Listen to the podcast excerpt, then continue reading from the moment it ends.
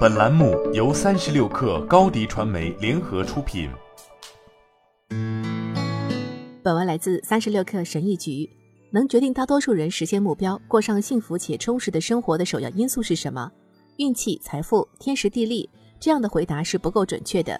虽然这些因素对实现目标、过上幸福生活有一定的影响，但并非首要因素。我所说的首要因素是你的自我意向。这就是麦克斯韦马尔茨博士在其1960年所著的《心理控制术》一书中提出的观点。这本书的中心思想是，每个人都会按照自我意向中的自己和环境做出相应的反应，包括他的想法、行动和表现。在成为畅销书作家之前，麦克斯韦马尔茨博士是一位备受尊敬的整形外科医生，是这个当时新兴的外科领域的先驱之一。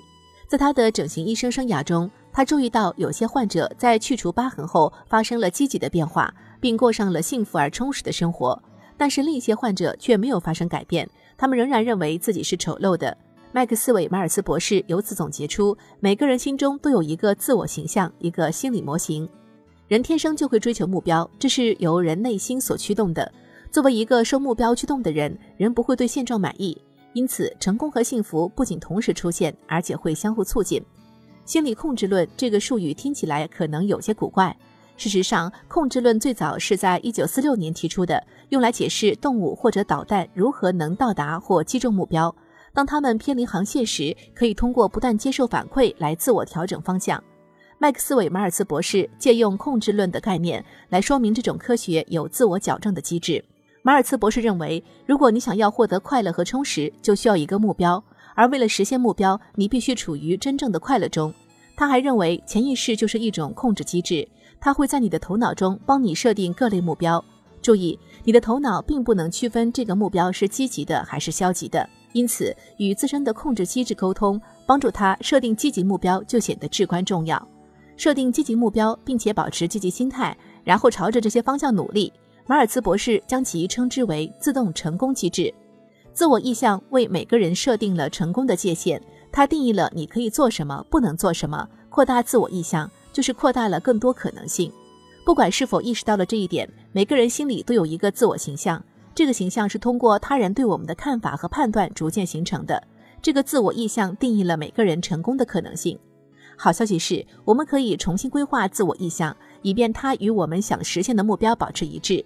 实验和临床心理学家已经证明。人类的神经系统无法区分事实和生动且详细的想象。如果你想要实现目标，那么想象力可能比意志力更重要。鉴于一个人的成就无法超出自己的自我意向，那么为了实现成就，你就需要重新设立自己的形象。如果你目前有一个负面的自我形象，你可以通过想象的力量改变它。